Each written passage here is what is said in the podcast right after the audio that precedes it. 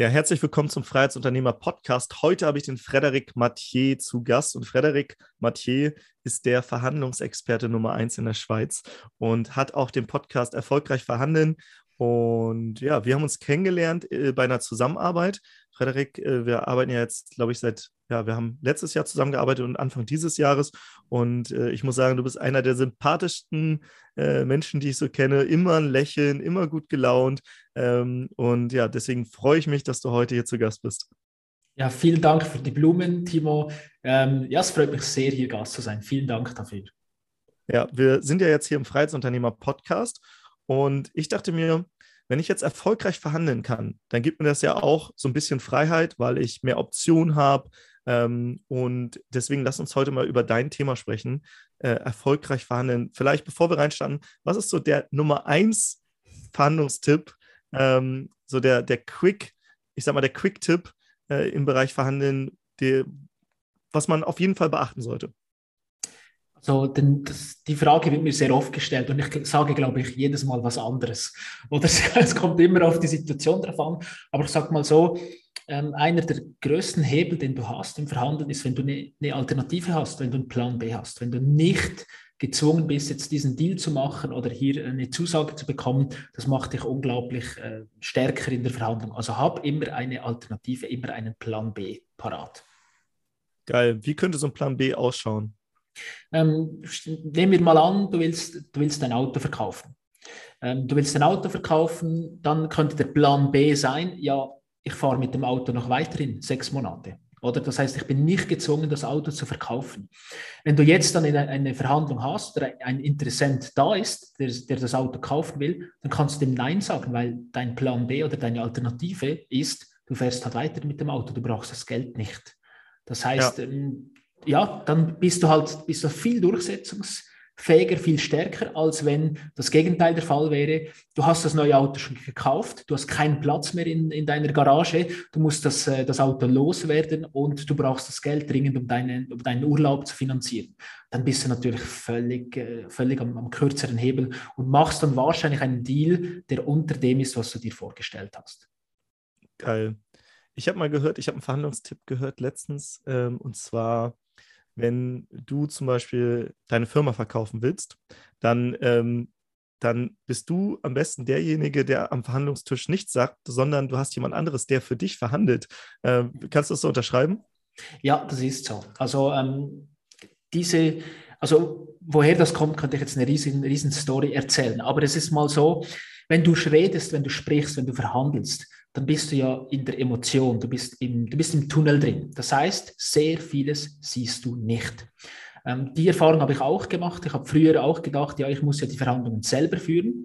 Und heute bin ich sehr oft einfach der, der, der daneben sitzt, der beobachtet, der ähm, aktiv zuhört, der so die ein oder andere Frage in den Raum wirft, weil so bist du viel, viel stärker in der Verhandlung, weil du, bist, du lässt dich emotional nicht leiten. Das heißt, du bist, du bist zwar am Tisch, aber du bist nicht so drin. Weil wenn du sprichst, dann siehst du sehr vieles nicht. Also ich habe das x Erfahrungen gemacht, wo ich beobachtet habe, wo ich Sachen gemerkt habe, dass oder stell dir vor, du bist im Business, jemand verhandelt, du sitzt daneben. Dann siehst du vielleicht, okay, einmal hat die Person irgendwie körpersprachlich ein Zeichen gemacht, was nicht gepasst hat zu der Aussage.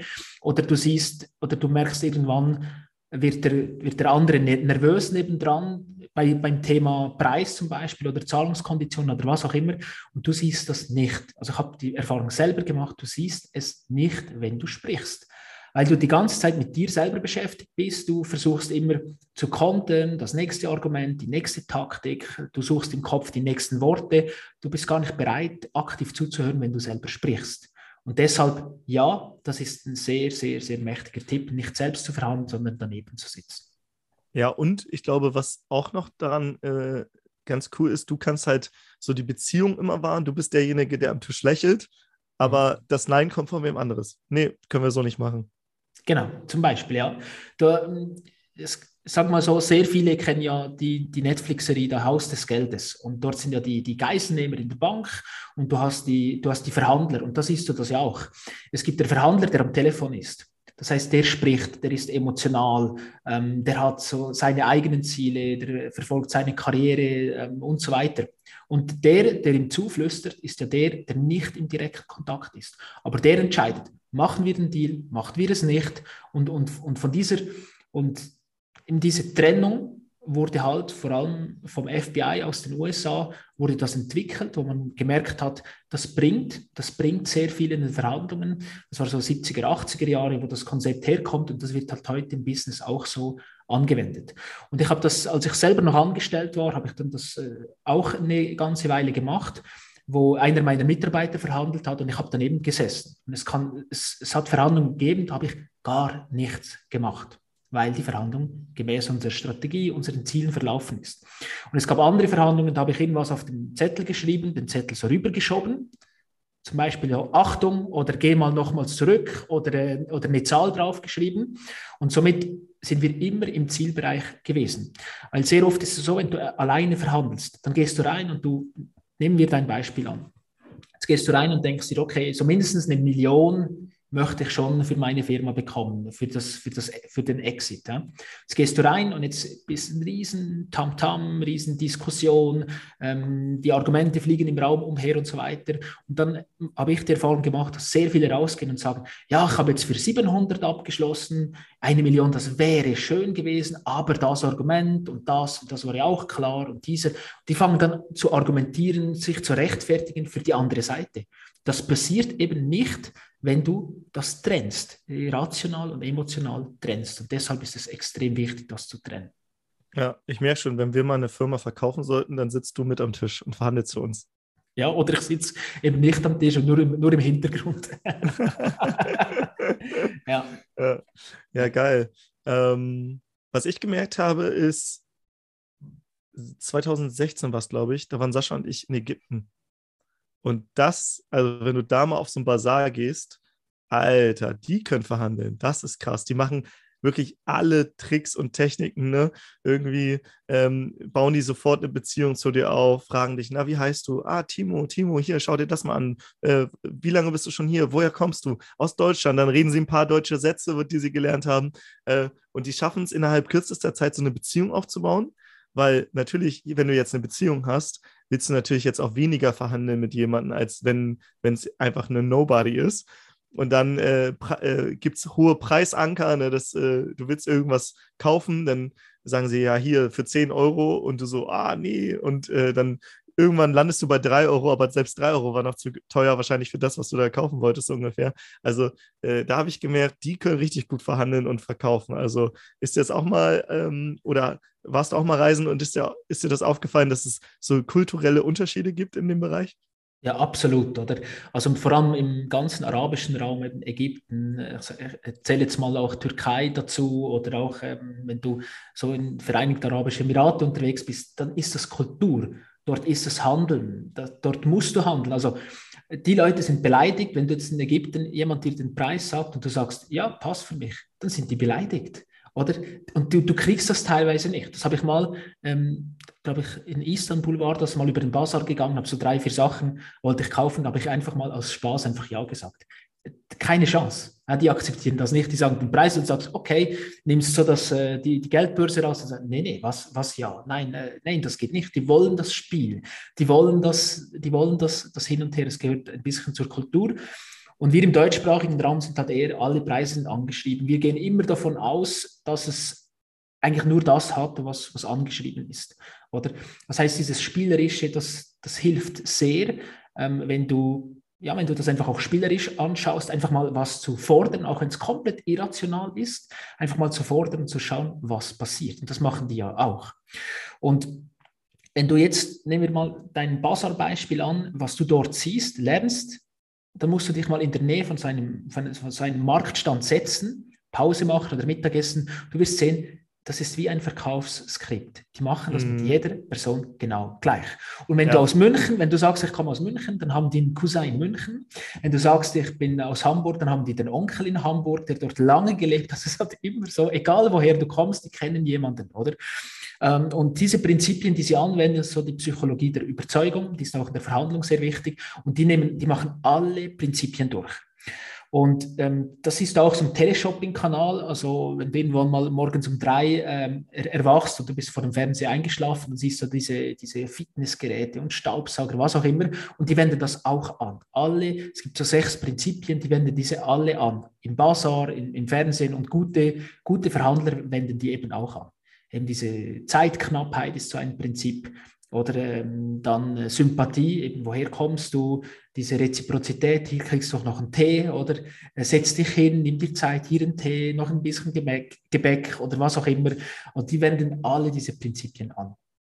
Autorität ist noch ein Prinzip. Ne? Wie, wie wenden die das zum Beispiel an? Also im Internet mhm. kannst du Autorität sagen, keine Ahnung, es gibt Bilder von dir, wie du auf der Bühne stehst oder ähm, also so dieses auch Social Proof zu haben, ne? andere Leute ähm, schauen zu dir auf oder so. Das sind da auch so äh, Dinge, wie, wie bauen die Social Proof und, und Autorität zum Beispiel ein? Mhm. Also Autorität habe ich selber schon mehrmals gesehen, wo sie halt zum Beispiel die, die, die Kataloge haben von Hugo Boss, von Versace und von diesen ganzen Luxusmarken. Oder wenn du wenn du so einen Anzug schneidern lässt, in Thailand zum Beispiel, ähm, hast, kannst du überall so deine Maßanzüge schneidern lassen. Dann zeigen die dir den Katalog von Hugo Boss 2022 oder von eben von den anderen Luxusmarken und zeigen dir dann Beispiele, die sie selber gemacht haben und sagen, schau, der kostet so viel, bei uns kostet so viel. Also da Autorität mit, der, mit diesen weltbekannten Marken aufzubauen, das ist das eine. Und das andere ist zum Beispiel auch zu sagen, ähm, das ist dann verknüpft mit Social Proof, dann so Visitenkarten, Business Cards, die sie haben von ehemaligen Kunden. Dann ist das Social Proof und dann zeigen die dir natürlich, wenn du aus Deutschland kommst, irgendjemand aus Deutschland und dann natürlich irgendwo, wo auf einer Business Card CEO draufsteht. Oder? Dann sagen die, schaut hier, sogar ein CEO aus Deutschland hat bei uns Anzüge. Dann hast du zwei Social Proof plus noch die Autorität, Autorität drin. Spannend, ja. Lass uns mal vom Bazar wieder zurück so in deine, deine ich sag mal, Business, wie nennt man das so, in deine Businesswelt kommen, was für Verhandlungen finden da statt und was, du hattest vorhin, und das fand ich spannend, in so einem Nebensatz von Strategie gesprochen. Das heißt, du hast eine Verhandlungsstrategie. Ne? Ähm, lass uns mal darüber sprechen. Warum hast du die? Äh, wie schaut so eine Strategie aus? Ähm, also wie kann man in so eine Verhandlung besser vorbereitet reingehen? Mhm. Also Strategie, die meisten Leute, die verwechseln Strategie und Taktik. Ähm, die, oder die, die, reden immer von Verhandlungstechniken, aber eine Strategie ist quasi, wie willst du von A nach B kommen? Ne? Also wie willst du jetzt von, von Hamburg nach München kommen? Das ist die Strategie. Und dann wählst du die Strategie, ich gehe per Flugzeug, ich gehe mit der Bahn oder ich gehe mit dem Auto. Und die Taktik ist das, was du unterwegs brauchst, um nach München zu kommen. Das heißt, wenn du zu unterwegs mit dem, du wählst die Strategie Auto und jetzt hast du unterwegs eine Panne und du bleibst auf der Strecke stehen, dann wechselst du zum Beispiel auf halber Strecke dann zu einem Uber oder zu einem Taxi zum Beispiel. Aber die Strategie bleibt gleich. Die Taktik ändert sich aber, um das, um das Ziel zu erreichen. Und diese Strategie, die wählst du halt vorneweg. Ähm, es gibt so fünf Grundstrategien, die es gibt. Und die definierst du natürlich anhand von deinem Ziel, anhand von deiner Position, die du hast. Und es gibt natürlich Strategien, die ja, die machen in diesem Fall mehr Sinn als im anderen. Und es ist wichtig, diese zu definieren, weil anhand von der Strategie wählst du dann die Forderungen, wählst du dann, das ist dann wie ein Drehbuch, das du schreibst, oder? Und ja, das ist ein großer Teil der Vorbereitung, dass du dir diese Strategie zurechtlegst. Genau. Und das ist ein großer Arbeit, den ich mache mit den Kunden, sei es bei Firmenübernahmen, sei es bei, sag mal so, Vertragsverhandlungen mit großen Kunden. Welche Strategie fahren wir?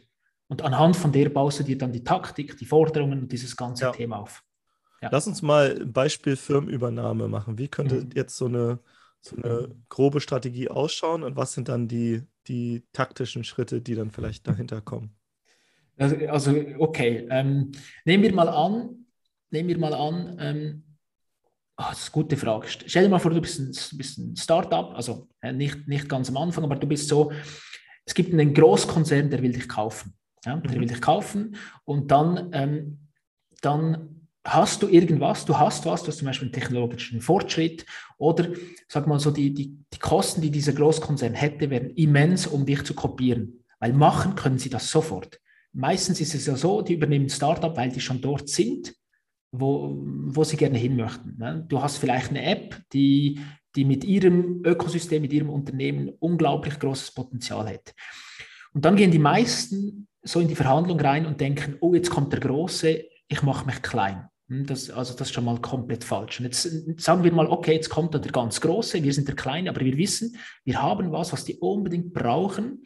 Und, und wir gehen rein mit der Dominanzstrategie. Ja, die hast du auch bei, beim äh, Facebook-Film, sieht man die auch, wo da der Zuckerberg mit dem Bademantel reingeht und sagt, I'm CEO, Bitch, oder auf, dieser, auf, dem, auf der Business-Karte. Das ist die Dominanzstrategie. Du gehst quasi rein, du forderst unglaublichen irrationalen Anker, wirfst du mit, mit einer Zahl, die völlig irrational ist. Und das ist sehr die Dominanzstrategie. Das heißt, ich möchte nicht verkaufen und wenn du, wenn du kaufen willst, dann ist das der Preis. Das heißt, die Strategie ist ganz klar, so viel wie möglich rauszuholen, dominant aufzutreten.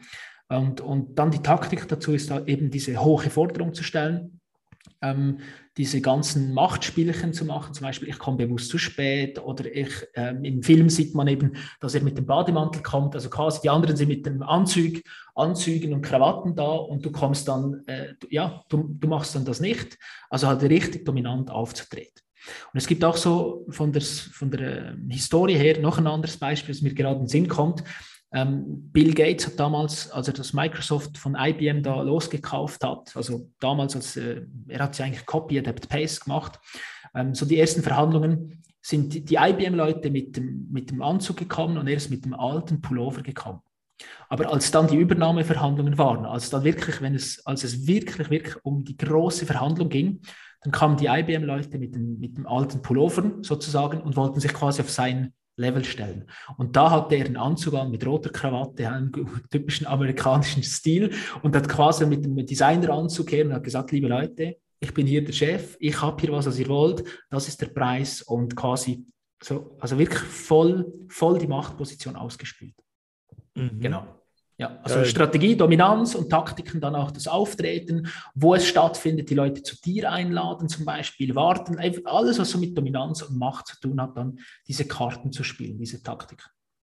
Das heißt, jetzt äh, hast du ja so ganz viele Subsignale äh, quasi auch angesprochen, ne? also Kleidung, ähm, dann Verhalten, vielleicht Mimik, Gestik, ähm, wo es ja auch äh, tatsächlich der Fall ist, ist jetzt nicht Verhandlung oder doch geht auch um Verhandlung, aber ähm, zum Beispiel im Gerichtssaal, ne, der Richter sitzt über allem, so, ja. der sitzt höher als alle anderen. Ähm, das ist ja auch eine Art Dominanz, ne? ich bin hier der Boss und das sieht man ja auch äh, generell in unserer Gesellschaft. Ich habe äh, Soziologie studiert und da ähm, zum Beispiel Polizisten, die eine Uniform tragen, die haben sofort eine andere oder eine höhere Autorität einfach nur durch diese Uniform. Und so mhm. ist jetzt auch der Anzug ähm, eine Art Unifer Uniform in der Businesswelt. Ne? Ja. Und ähm, wenn du dann mit einem Bademantel kommst, dann brichst du natürlich komplett dieses, dieses, ähm, dieses Bild und zeigst damit, ja, ich, ich kann machen, was ich will, so, ne? Und, mhm, und genau. dadurch strahlst du diese Macht aus. Ähm, ist natürlich so eine schon, eine, schon eine richtig krasse Arschloch-Strategie. Gibt es mhm. noch Strategien, die, die, die äh, in eine andere Richtung gehen? Also, was gibt es noch? Also, das ist jetzt die Dominanzstrategie. Gibt es mhm. noch andere? Mhm. Ja, es gibt die klassische Win-Win-Strategie. Oder die, die klassische Win-Win-Strategie, dass man quasi, ähm, ist auch in unserem Kulturraum sehr, sehr stark, äh, sehr stark verbreitet. In den USA ist es viel mehr die Dominanzstrategie, bei uns viel mehr die Win-Win. Das heißt, ähm, du hast was davon, ich habe was davon. Und auch da ist halt die Strategie halt, ja, dass wir beide als Gewinner vom Tisch gehen, was auch immer das bedeutet. Ich, äh, mittlerweile sage ich immer, es gibt eigentlich nur ein Win-Win-Gefühl.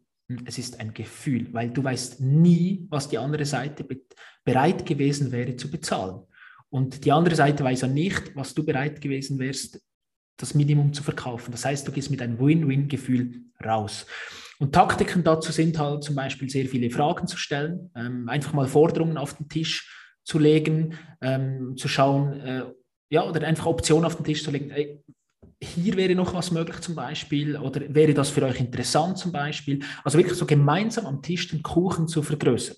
Ja, weil mhm. die meisten gehen davon aus, dass jetzt willst du mir was verkaufen, ähm, das hat einen Preis und, und jetzt komme ich rein und das ist der Preis und jetzt versuche ich da, sage ich nein, du sagst 10.000, ich sage 5.000 und treffen wir uns in der Mitte, 7,5 und die meisten Leute haben das Gefühl, das ist Win-Win, das ist kein Win-Win, das ist ein Kompromiss und Kompromisse sind immer Bullshit. Kompromisse sind ist nichts Gutes. Im deutschsprachigen Raum denkt man, dass es was Gutes ist, aber was Schlechtes. Kompromisse sind, sind das, wenn alle Parteien verlieren. Das ist ein Kompromiss.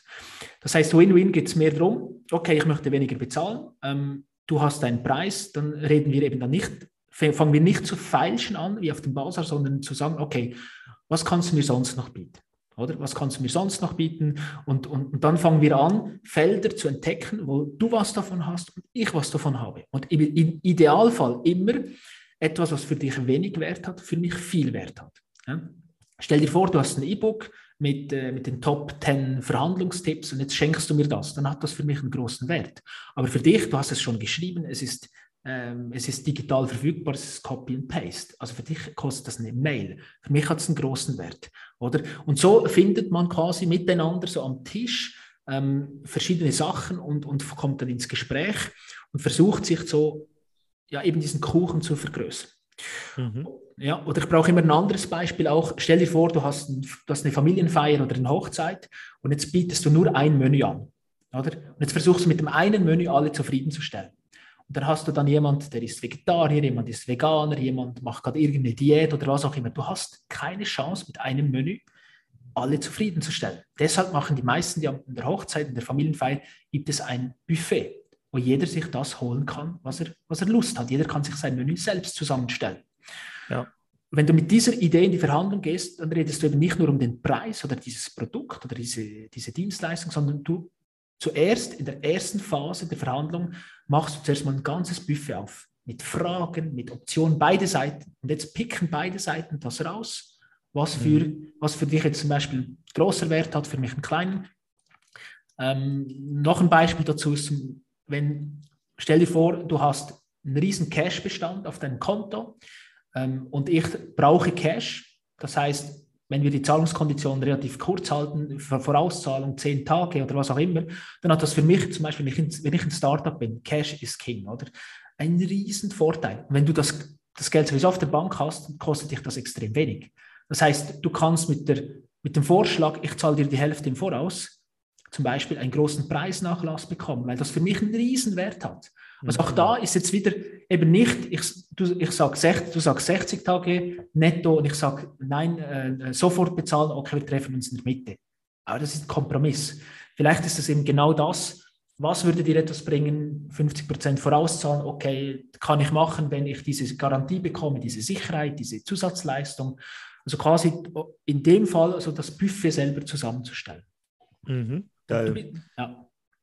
Ich, ich, ich hatte, ich kenne dieses typische Beispiel, das wirst du auch kennen, dieses, ne, man will einen Gebrauchtwagen kaufen und dann äh, sagt der eine irgendwie, weiß nicht, 5000, der andere sagt 4000 ähm, und äh, dann kommt man aber auf keinen Nenner. Und anstatt um den Preis zu handeln, sagt dann der Autohändler vielleicht sogar, ey, pass auf, du kriegst noch einen Satz Winterreifen obendrauf. Und dann sagt man, okay, passt. Weil jetzt der Satz Winterreifen für den Autohändler halt easy ist, der kann den auch noch drauf machen, weil mhm. hat eh Angestellte, die da Leerlaufzeiten haben, die er bezahlen muss. Äh, für ihn also kein großer, kein, keine großen Mehrkosten, aber für denjenigen, der das Auto kauft, wenn der sagt noch, ah, ich müsste die noch drauf machen und das kostet mich Zeit oder ich muss jemanden bezahlen und die Reifen kosten noch, äh, dann hat das einen großen Mehrwert. Und so trifft man sich halt dann äh, oder hat eine Win-Win-Situation, äh, ohne dass man jetzt um den Preis gefalscht hat. Das ist auch so, eine, so, ein, so ein typisches Beispiel, was ich ganz oft gehört habe. Genau, oder das Auto wird gereinigt. Und meistens ist es so, dann kriegst du dann das Angebot der, der Zusatzreifen oder dass das Auto noch geprüft wird oder so. Und meistens ist es so, dass das sowieso gemacht wird oder bereits gemacht wurde. Du musst das aber natürlich nicht sagen. Ja? Also der Verhandlung ist wichtig, lügen darfst du nicht, weil man sieht sich immer zweimal im Leben. Ähm, also dann hast du eine ganz schnelle Halbwertszeit im Business, wenn du lügst.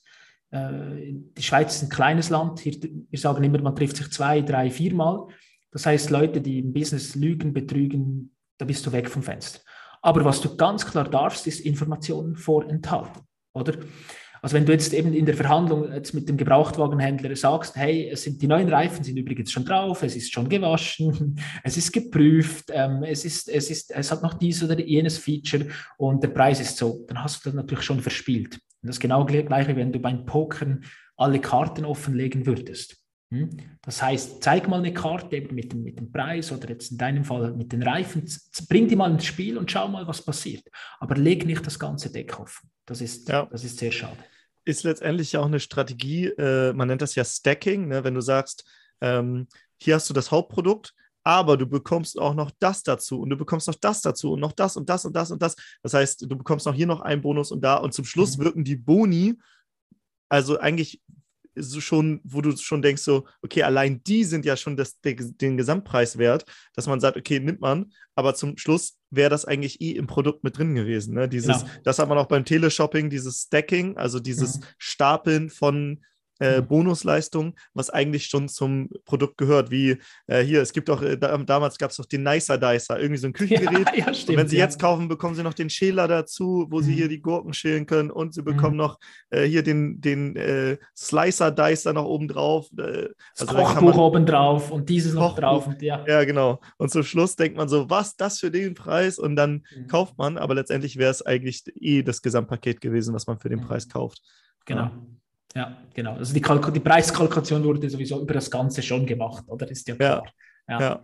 Genau. Ja, aber der Kunde hat ein besseres Gefühl, ne, weil er halt mhm. sagt, okay, ich bekomme hier mehr für den Preis, obwohl mhm. äh, aus Anbietersicht ist es dasselbe. Ja, mhm. spannend. Ähm, wolltest du zu der Win-Win-Strategie noch was sagen? Oder, oder hast du noch eine? Ich, ich weiß nicht, wie viele Strategien man so in Verhandlungen, wie viel es da gibt. Ja, es gibt eben so äh, fünf fünf, ähm, fünf Grundstrategien. Es, äh, es, basiert alles auf, was ist, was ist dir wichtig, was ist der Gegenpartei wichtig, oder? Und, und wenn, wenn deine Bedürfnisse erfüllt werden und die andere Seite Bedürfnisse erfüllt wurden, dann bist du quasi im Win-Win.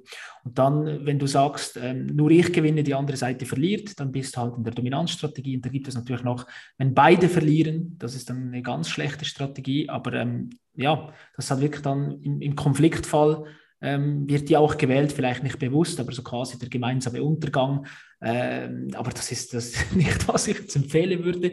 Das, das andere ist, was sicher auch noch, ich sag mal so, Lose-Win, wo du einfach quasi nicht verkaufst, wo du einfach auf Zeit spielst. Das kann natürlich Sinn machen, wenn du sagst, nee, ich muss nicht verkaufen. Das heißt, mit der Zeit wird, ähm, wird dein Angebot immer wie wertvoller. Das heißt, wenn du zum Beispiel Bauland hast und jetzt hast du eine, eine Verhandlung und jetzt sagst du, das ist, das ist der Preis und, und du kriegst den Preis sogar, die, die andere Seite ist das bereit zu bezahlen, aber du sagst, nein, bewusst, nein, ich möchte keinen Deal, ich möchte bewusst jetzt hier nichts gewinnen. Das heißt, ich spiele auf Zeit. Das kann Sinn machen, wenn der Wert immer wie mehr zunimmt. Oder wenn du jetzt gerade komplett kann, ausgebucht bist, dann kannst du auch sagen, keine, keine Zeit. Ja, das ähm, kann kann äh, natürlich dazu führen, dass man gewinnt, hat aber auch Risiken. Ich erinnere mich, dass, äh, glaube ich, letztes Jahr in der Corona-Zeit Clubhouse so einen Boom hatte. Und mhm. auf einmal haben die da ein unfassbar großes Angebot bekommen. Ich weiß gar nicht, ob es von Facebook oder von, von irgendeiner anderen Firma war. Und die haben halt gesagt, nee, machen wir nicht. Dann äh, ist auf einmal dieser ganze Boom vorbei gewesen und ich weiß gar nicht, ob die überhaupt noch was dafür geboten bekommen haben. Das heißt, manchmal kann auch genau das Gegenteil ja passieren. Ne? Also dieses ja. auf Zeit spielen kann ein Vorteil sein, birgt natürlich aber auch Risiken. Ja. Genau, also auch mit dem Bauland, oder? Ähm, jetzt sagst du nein, das wird immer wie, wie wertvoller und jetzt wird äh, dummerweise in drei Jahren wird neben dem Bauland die, die größte Mülldeponie von deinem Bundesland gebaut. Dann hast du Pech gehabt, oder?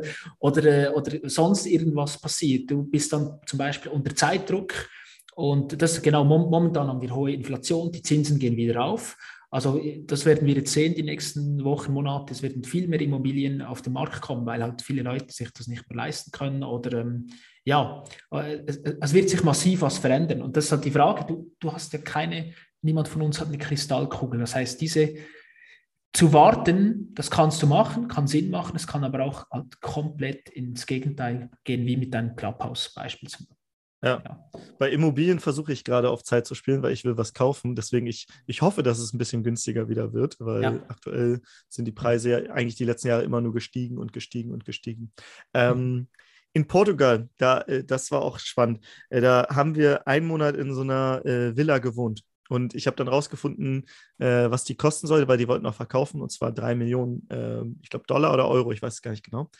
Und ähm, dann habe ich aber mit einer da gesprochen und sie meinte, ja, es soll verkauft werden, weil aktuell haben wir einen schönen Meeresblick. Unten ist der Pool, der Whirlpool und so weiter. Aber da vorne, dieses, diesen Parkplatz, wo gerade kein Haus steht, weswegen wir den Meerblick haben, das wollte der Besitzer kaufen, hat aber nicht bekommen. Das heißt, wahrscheinlich wird da demnächst ein Haus hochgezogen und dann verliert er den Meerblick. Das heißt, er versucht jetzt schnell zu verkaufen, weil jetzt aktuell hat, hat das Haus mehr Blick, also bekommt er mehr Geld dafür. Sobald er aber auf diesem Parkplatz, wo er das Grundstück nicht bekommen hat, wer anderes ein Haus hochzieht, hat er auf einmal, äh, wird seine Immobilie viel, viel weniger wert. Das heißt, wenn man natürlich auch so Hintergrundwissen hat, dann kann man natürlich auch ganz anders in so Verhandlungen reingehen. Ne? Ja, absolut. Und da, darum ist die Vorbereitung eben auch wichtig, weil wenn du den Hintergrundcheck machst, der ist heute sehr einfach. Du hast heute, also ich weiß noch, als ich angefangen habe als, als Einkäufer damals, hast du über die Leute nichts gefunden, die, die vis-à-vis -vis am Tisch äh, sitzen. Heute kannst du findest du fast alle auf, auf LinkedIn. Du siehst, was die für Beiträge liken, du siehst, was die schreiben für Kommentare. Du kannst dir schon ein sehr gutes Bild machen. Was sitzt denn da für ein Menschentyp mir gegenüber? Und anhand von dem kannst du auch deine Taktiken anpassen, oder? Weil je mehr, dass du preisgibst, ähm, öffentlich, umso mehr können dich die Leute natürlich irgendwo durch einschätzen, oder? Und ähm, kannst du das natürlich auch als Taktik brauchen. Du kannst natürlich auch immer, immer wieder ähm, was ja, was sagen, oder? Wenn du jetzt in deinem Podcast immer, immer sagst, ähm, du bist, du hast keine Zeit oder so, oder ja, dann, dann hast du halt auch die Außenwirkung, dass man denkt, ey, der ist nicht verfügbar, der ist knapp und das hilft dir natürlich dann auch in der Verhandlung, wenn jemand was von dir möchte, oder? Ähm, also du hast die Möglichkeit, dich da vorzubereiten, dir ein Bild von der Gegenseite zu machen und auch da, wenn du jetzt weißt, dass die andere Seite, ja, wenn du ein anderes Unternehmen auf der anderen Seite hast, die haben gerade einen Rekordgewinn veröffentlicht und du hast jetzt eine Diskussion über Preise, ja, dann, dann kannst du dir die Hände reiben und sagen, vielen Dank für diese Information, oder? Das bringt dich in eine ganz andere Position. Ähm, wenn die jetzt kommen und jammern, ja, die Preise, wir müssen auf unsere Margen schauen und du, und du schaust dir Presseartikel an und sagst dir, aber gemäß eurem Presseartikel sieht doch das wunderbar aus. Also ich sehe das, den Grund sehe ich nicht. Also diesen Pain, der ist nicht vorhanden. Ähm, schön seid ihr hier, wir möchten jetzt aber heute sprechen über die Preiserhöhung. Und dann kannst du den, den Ball quasi den, die, das Thema um 180 Grad switchen. Das heißt, dass Informationen sind, sind der Schlüssel, ja? wenn, du mehr, wenn du mehr hast als die Gegenseite. Ja, cool. Jetzt haben wir mehrere Sachen gelernt. Also einmal zwei Strategien, die Dominanzstrategie, die Win-Win-Strategie. Dann äh, das Thema Information, sich vorher einzuholen, sich gut vorzubereiten, dann eine Strategie zu wählen. Und ähm, was sind jetzt vielleicht noch äh, die kleinen Taktiken? Also hatten wir auch schon ein paar angesprochen, aber was sind vielleicht so noch kleine Taktiken, die man dann, wenn man schon die Strategie gewählt hat, in der Verhandlung vielleicht noch mit einfließen lässt? Ja, es gibt, äh, so, so, so, eine der bekanntesten Taktiken ist zum Beispiel das mit der hohen Forderung. Ja, hohe Forderungen führen zu besseren Resultaten. Und da ist halt die bekannteste ist die, die Ankerstrategie. Ähm, das kennen die meisten, das ist auch mit einer Basar-Geschichte so. Man, man, sagt einfach mal als erstes so den, den hohen Preis. Ja. Also man steigt ein und man wirft als erster den Anker, weil wenn man das bildlich nimmt, ist ja auch so, wenn ein Schiff auf dem See ist und ich werfe den Anker, dann kann sich das Schiff nicht mehr weiter weg von dem Ankerplatz wegbewegen, einfach nur so lange wie die Kette ist. Und die Länge der Kette ist halt der Preis, den du, den du sagst. Das heißt, wenn du sagst, ähm, einen Anker machst, zum Beispiel ähm, das Coaching-Programm ist ein hoher vierstelliger Betrag, wenn du das immer wieder sagst, zum Beispiel im Gespräch, im Verkaufsgespräch oder auch im Podcast, dann wird niemand denken, es kostet 399. Jetzt als Beispiel. Dann hast du diesen hohen Anker, vierstellig hohe Zahl, dann hast du noch keinen Preis genannt.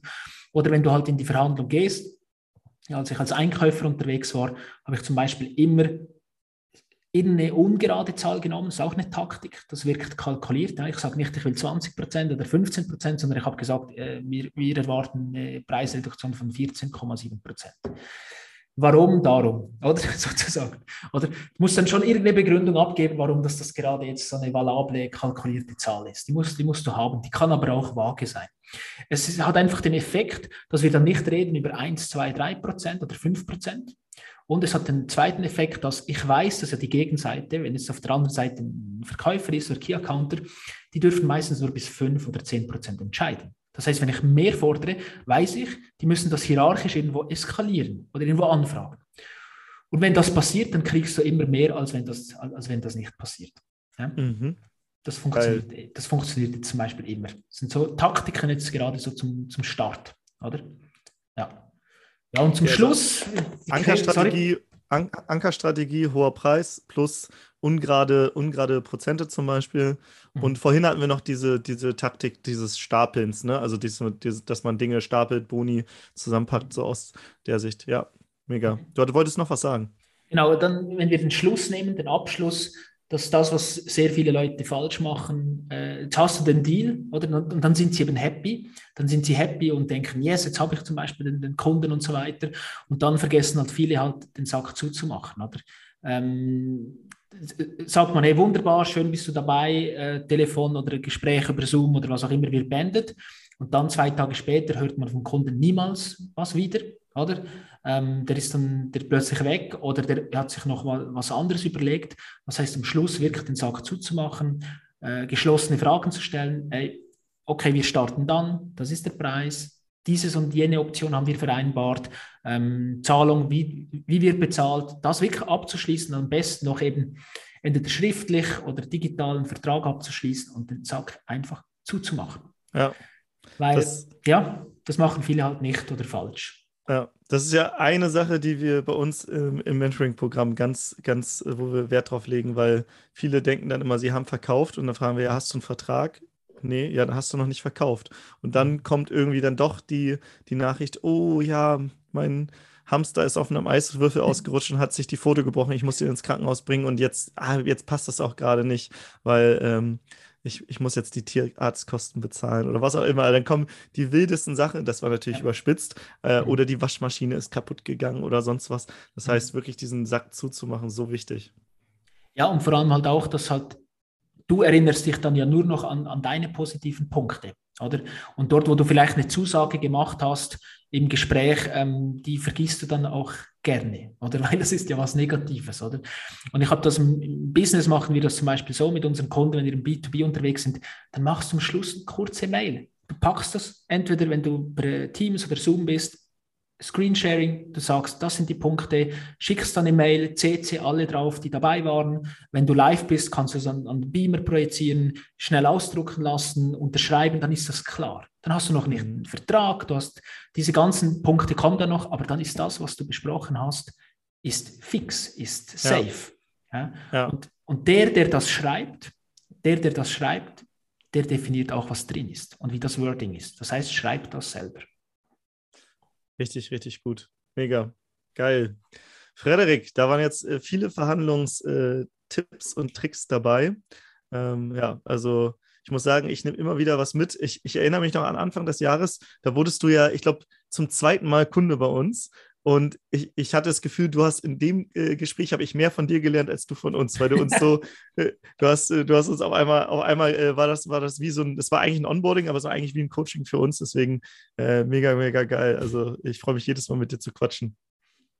Ja, ja, vielen Dank, Timo, für die Einladung. Hat Spaß gemacht mit dir und äh, ja, wünsch, ich wünsche dir erfolgreiche Verhandlungen natürlich. Geil. Gibt es noch irgendwie äh, was, äh, was du mitteilen willst, wo man mehr von dir erfährt? Dann ähm, hast du jetzt natürlich die Gelegenheit. Ähm, nochmal, nochmal so die, die letzten Worte gehören auf jeden Fall dir. Mhm. Ja, also folgt mir auf, auf Instagram oder auf LinkedIn. Ich bin am meisten auf LinkedIn unterwegs. Wenn du jetzt noch eine, eine Frage hast oder einen aktuellen Fall hast, dann schreib mir doch einfach direkt auf, auf LinkedIn und dann kann ich dir noch ein paar Tipps mitgeben. Und ja, auf meinem Podcast Erfolgreich verhandeln findest du auch mittlerweile über 70 Folgen drauf und da findest du sehr viele Tipps ähm, von verschiedenen Themen über verschiedene Punkte, die wir heute gesprochen haben. Und ja, lass uns connecten. Cool. Dann dir einen schönen Tag. Alle, die da jetzt zugehört haben, euch einen schönen Tag und erfolgreiches Verhandeln. Das war die Podcast-Folge mit Frederic Mathieu, der Verhandlungsexperte Nummer 1 der Schweiz super sympathischer Typ. Ich liebe es mit Frederik mich zu unterhalten und nehme jedes Mal was mit.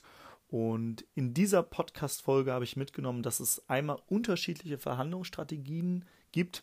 Er hat unter anderem die Dominanzstrategie angesprochen, die Win-Win-Strategie, die Lose-Win-Strategie oder auch die Lose-Lose-Strategie, was natürlich im besten Fall keine Strategie ist, die du wählst.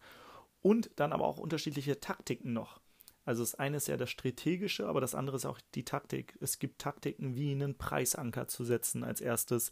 Dann das Stacking, also das Stapeln von Bonusleistungen, die man noch mitgibt und viele weitere. Und wenn du aus dieser Podcast-Folge was für deine nächste Verhandlung mitnehmen konntest, dann würde ich mich super über eine Bewertung bei iTunes oder bei Spotify freuen. Das geht für dich super schnell klick einfach in deine Smartphone-App und da findest du so Sterne, wo du auswählen kannst von 1 bis 5, je nachdem, wie sehr dir dieser Podcast gefällt. Und so erfahren noch mehr Menschen von diesem Content. Ich würde mich also mega freuen. Wie gesagt, geht für dich ganz schnell. Also wenn du diesen Podcast gerne hörst, dann lass mir doch kurz eine Bewertung da. Und ansonsten wünsche ich dir erfolgreiches Verhandeln. Ich habe auf jeden Fall eine Menge mitgenommen bin gerade auf der Suche nach Immobilien und dadurch, dass die Zinsen ja jetzt nochmal von der EZB erhöht wurden, werden da wahrscheinlich in Zukunft spannende Deals kommen und ich bin mal gespannt auf meine nächste Verhandlung und welche Strategien ich von Frederik direkt hier umsetzen kann. Aber freue mich auch von jedem zu hören, der jetzt vielleicht in einer Verhandlung ja dem, wo gerade eine Verhandlung in den nächsten Wochen oder Monaten bevorsteht. Und wenn du jetzt hier aus dieser Podcast-Folge was mitnehmen konntest und das umsetzt, dann lass es mich gerne wissen bei Instagram auch. Ich habe den Link zu meinem Instagram-Profil in den Show Notes und würde mich freuen, wenn wir uns da auch einfach connecten und wenn du einfach eine kurze, äh, kurzes Hashtag verhandeln da lässt, wenn dir diese Folge gefallen hat und sende dir jetzt liebe Grüße aus aktuell Hamburg, wo jetzt langsam der Herbst, Herbst anbricht. Es geht jetzt gleich in die Küche. Da wird nämlich Hokkaido, also Kürbis, gekocht mit Pilzen. Und ja, es wird jetzt ein bisschen herbstlich, obwohl ich überlege, auch nochmal in die Sonne zu verreisen. Aber das wann anders, dann lasse ich wieder was von mir hören. In diesem Sinne, habt eine schöne, schöne Woche, schönen Monat und schöne Verhandlungen. Ich wünsche dir ganz viel Erfolg. Hau rein.